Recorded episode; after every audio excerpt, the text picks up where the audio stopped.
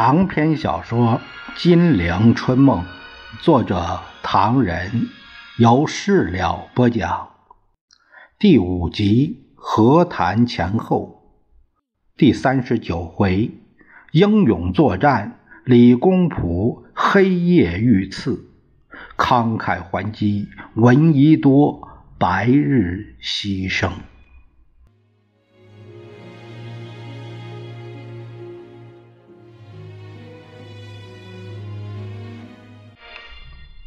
咱们话说，马歇尔那帮人在中国所谓进行调解工作，奔波碌碌，一副热心面孔，战鼓咚咚，却是别有心肠。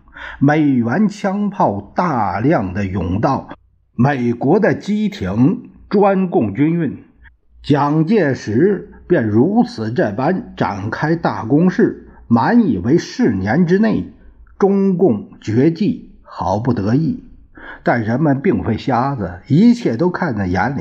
于是各地反对美军驻华、美元援蒋、内战继续的集会、游行、电报、议章，此起彼伏，此伏彼起。蒋介石是毫不气恼，单表昆明一地反对游猎。蒋介石召见军统局昆明主持人等。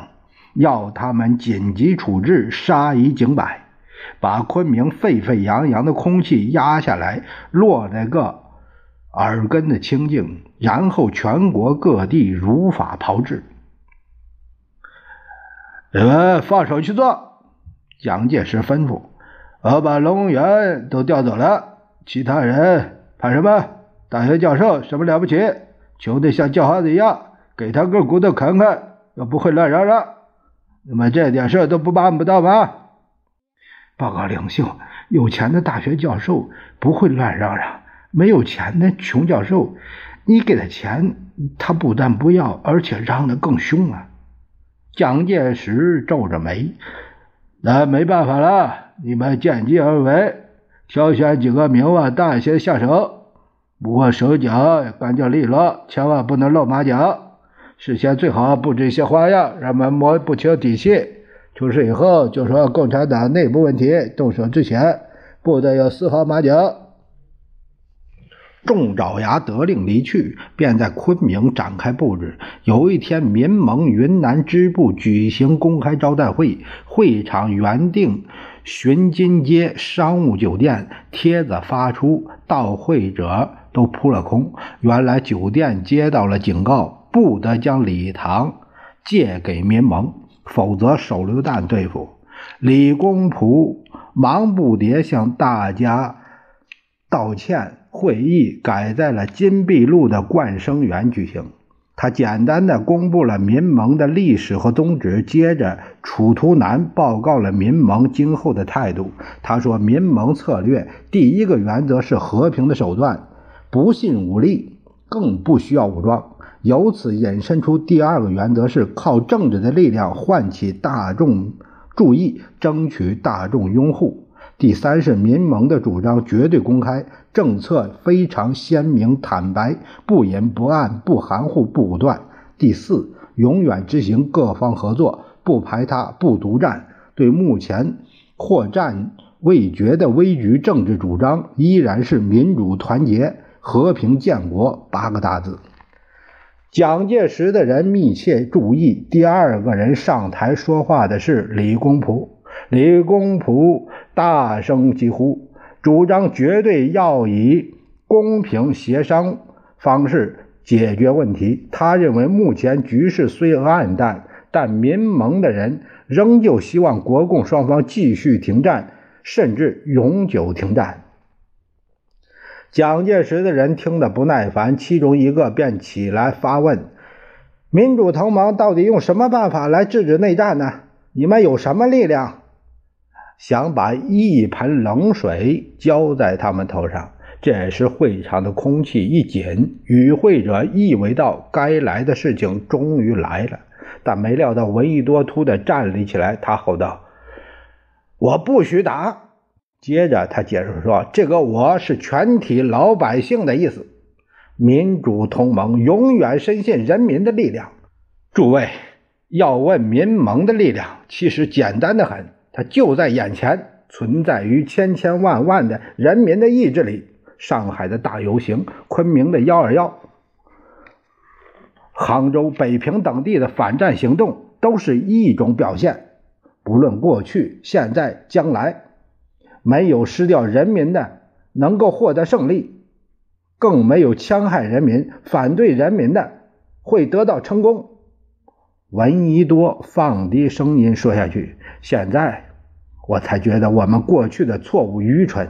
我们一会儿向杜鲁门发出请求，一会儿又向美国国会提出呼吁。请问我们所得到的是什么答复？美国政府根本是一个地道的帝国主义者。他一面可以由杜鲁门发出好听的声明，一面又通过助长中国内战的援华军事法案。我们太傻了，我们认错了人。以后我们要向广大的美国人民提出控诉，这才可以得到预期的效果。我就不相信，当广大的美国人民说不准助长中国内战的时候，杜鲁门还敢任意胡为吗？闻一多说完，在掌声中回到椅子上，众人继续讨论一些目前问题，便告散会。蒋介石得到昆明有关大学教授活动的报告，知道这批硬骨头教授非金钱可以收买，非非恫吓可以压制。他冷笑了几声，给昆明警备司令部一个电报，要他们权宜行事。这是蒋介石要特工采取行动的讯号。于是，昆明稽查处处长王子民便奉命行事。王子民没料到，一九四六年七月十一日固然是李公朴的惨死之期，但一九五一年一月十日就是王子民的死期。这是他在。成都伏法。呃，咱们大家先看看李公朴的儿子李国友所写的控诉。他写道：晚上十点钟。在云南昆明青云街口，用美国的特种手枪将美国的特种子弹打进了我父亲的胸膛。我清楚的记得那天晚上，我正在家，忽然有一阵急促的敲门声，说有要紧的事情。我连忙把门打开，便有一个人进来，喘着气说：“这是李公朴先生家吗？李公朴先生在青云街被刺了，你们立刻拿。”帆布床去抬吧。到了那里，见父亲躺在街上，天正下着小雨。我们把父亲送进医院，但到第二天早上五点半，父亲便全身发青，死去了。美国的特种子弹使他的生命再也不能返回了。抗战初，父亲为了反对蒋介石的投降政策而被捕入狱。抗战胜利后，父亲又为了主张和平民主、反对内战，而在重庆教场口被特务打破了头。医生说，只差一分，脑壳便破了。李公朴既遭毒手，沉静已久的昆明市激起了一大浪潮。云大医院挤满了人，气氛沉重。蒋介石下令密切注意学生及市民动态，一有动静先发制人。但民盟方面却异常冷静，表示大家为了和平，不拟把此事扩大。李夫人张曼君女士也认为，如李公仆之死能换得真实的和平，则他死也瞑目。虽然如此，一般学生居民都动了公愤，街头。壁报到处都是，警备司令部一不做二不休，韩巡民盟云南支部说：“学生被曝诋毁政府官署没有承办的文字，是否为贵同盟所为或指使？即查明见付。”充满了威胁的语气，但民盟的复信却充满了理智。该笔报既有正式署名，是否为该团体所为，且不得知，但与本同盟无关。至极明显，为本同盟有不得已于言者。公仆先生被刺，群情愤激，青年学生自意难免感情用事。贵部为全省治安最高机关，勿起。镇定处理，以抚群情永永忘志之心。民盟用极其谨慎的态度去应付，但以警备司令部为主的攻势更离奇。为了避免事态扩大，学生们的被曝在各方力劝中不出了，而街头却大量贴满了反共大同盟的标语和传单。措辞不外是李公朴为共党所杀，我们要消灭共产党；主持暗杀李公朴者为艾思奇，共产党要暴动了，防止赤色恐怖等等。还有更滑稽的，十六日李公朴遗体火葬前夕，出现了署名中国共产党编织部通告的很多传单，内容是以李公朴因叛党，奉毛主席密令所杀，死有余辜。火葬时，希各界人士勿往参观，以免遭受重大牺牲。这种手法反而使人们看得更清楚。因此，十五日正午在李公朴葬礼。举行之前，云南大学礼堂的追悼者却特别多。会场内一望而知，布满了便衣密探。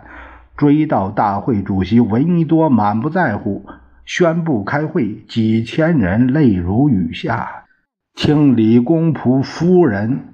泣不成声地叙述丈夫罹难经过，蒋介石派来的人却在会场抽烟说笑胡闹，把闻一多气得脸都白了。他跳上了讲台，愤怒地说：“这几天大家晓得，在昆明出现了历史上最卑鄙、最无耻的事情。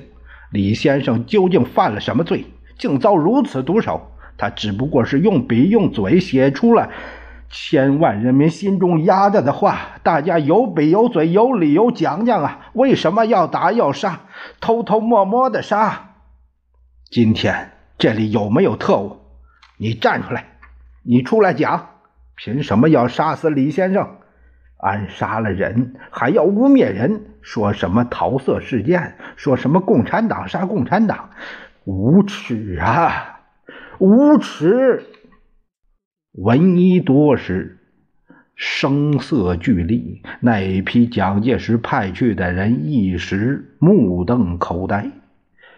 闻一多悲愤填膺，根本不考虑今后会发生哪些事，厉声讲道下去：“反动派挑拨离间，卑鄙无耻。他们以为联大走了，学生放暑假了，我们就没人了。特务们，你们看。”今天到会的一千多青年又携手起来了。历史赋予昆明的任务，民主和平，我们昆明青年一定要完成。我们要像李先生一样，前脚跨出大门去，后脚就不准备再跨回来。有人记录当时的情形，写道。这是愤怒的控诉，这是正义的号召，这是讨伐反动派的习书。群众用暴风雨般的掌声表示了他们的热烈拥护，他们的决心和力量，他们对闻一多的信任和爱戴。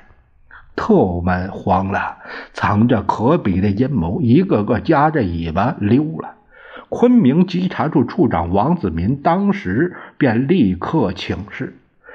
蒋介石闻讯是更加光火，下令解决闻一多。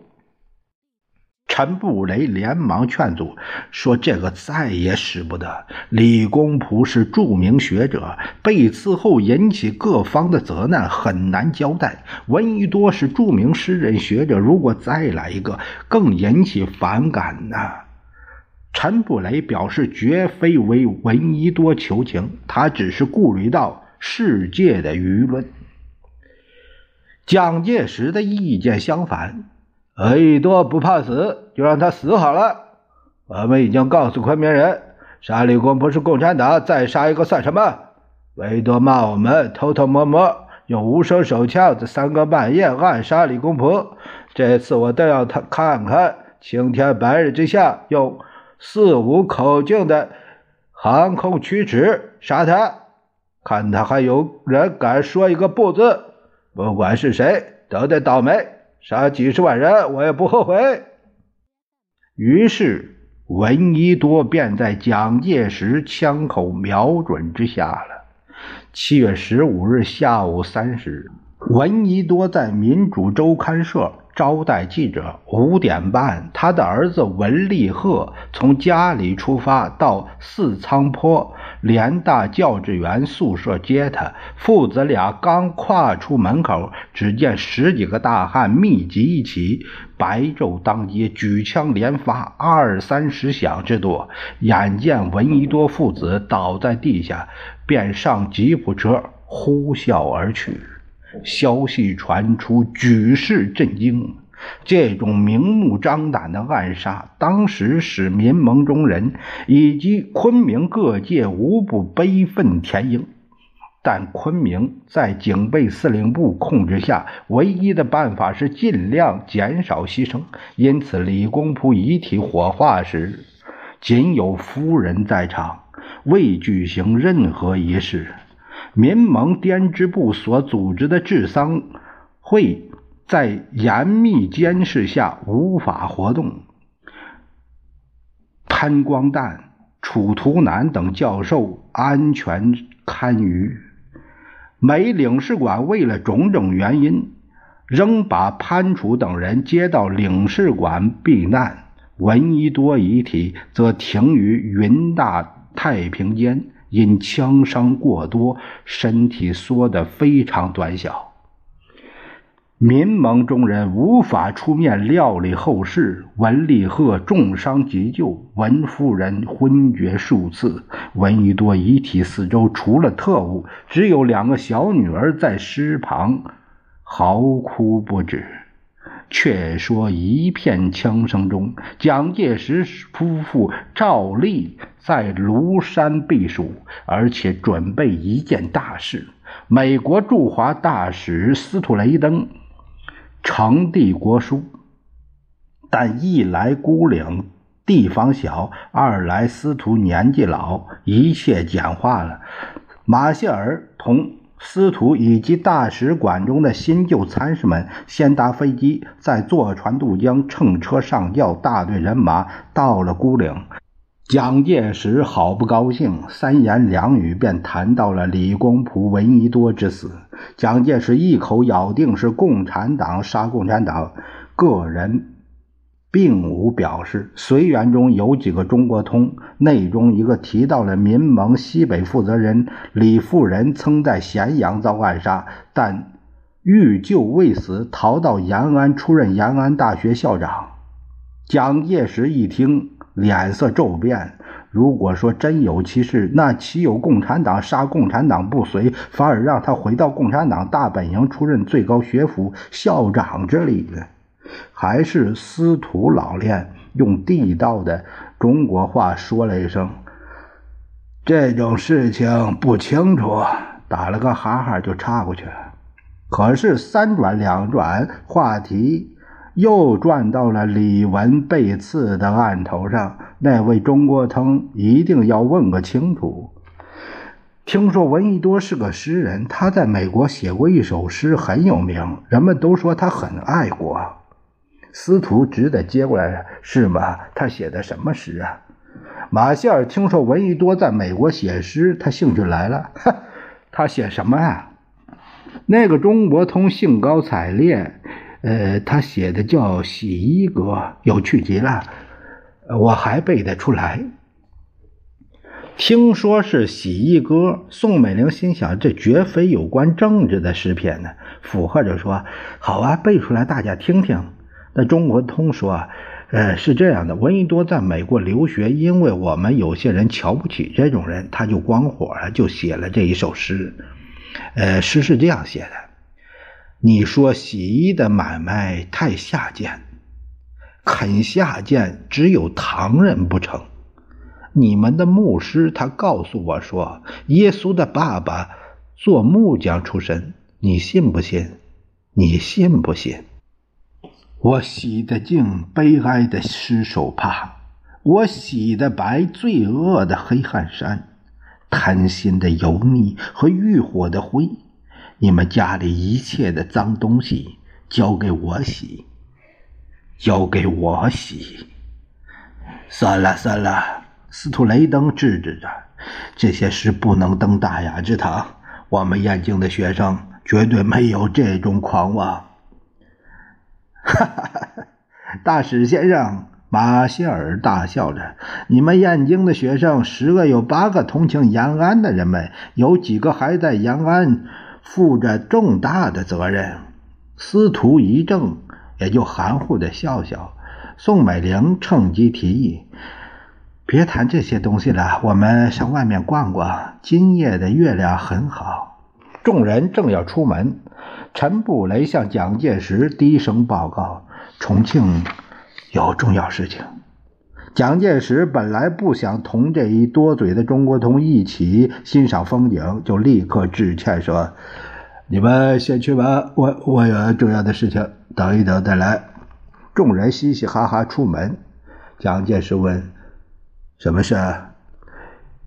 重庆保密局有事请示，等待命令。什么事？蒋介石边问边打开面前的那个卷宗。只见摘要栏里写的分明，成为闻一多两子在于招待各报记者，应如何处理一案。蒋介石十分不快，这种事情还要问我？哎，他们的确不敢做主，因为李文才死不久，现在闻一多两个儿子公开招待记者，如果照办，恐怕各方反应不佳。这两个小东西敢招待记者，说些什么？这是重庆左派报纸的新闻。闻一多先生两公子立雕、立鹏于十一九日下午三时招待各报记者，会上异常沉默。闻立雕首先起立讲话，他没有开口，眼睛不禁红了。他说。诸位记者先生，我现在不知道什么地方说才好。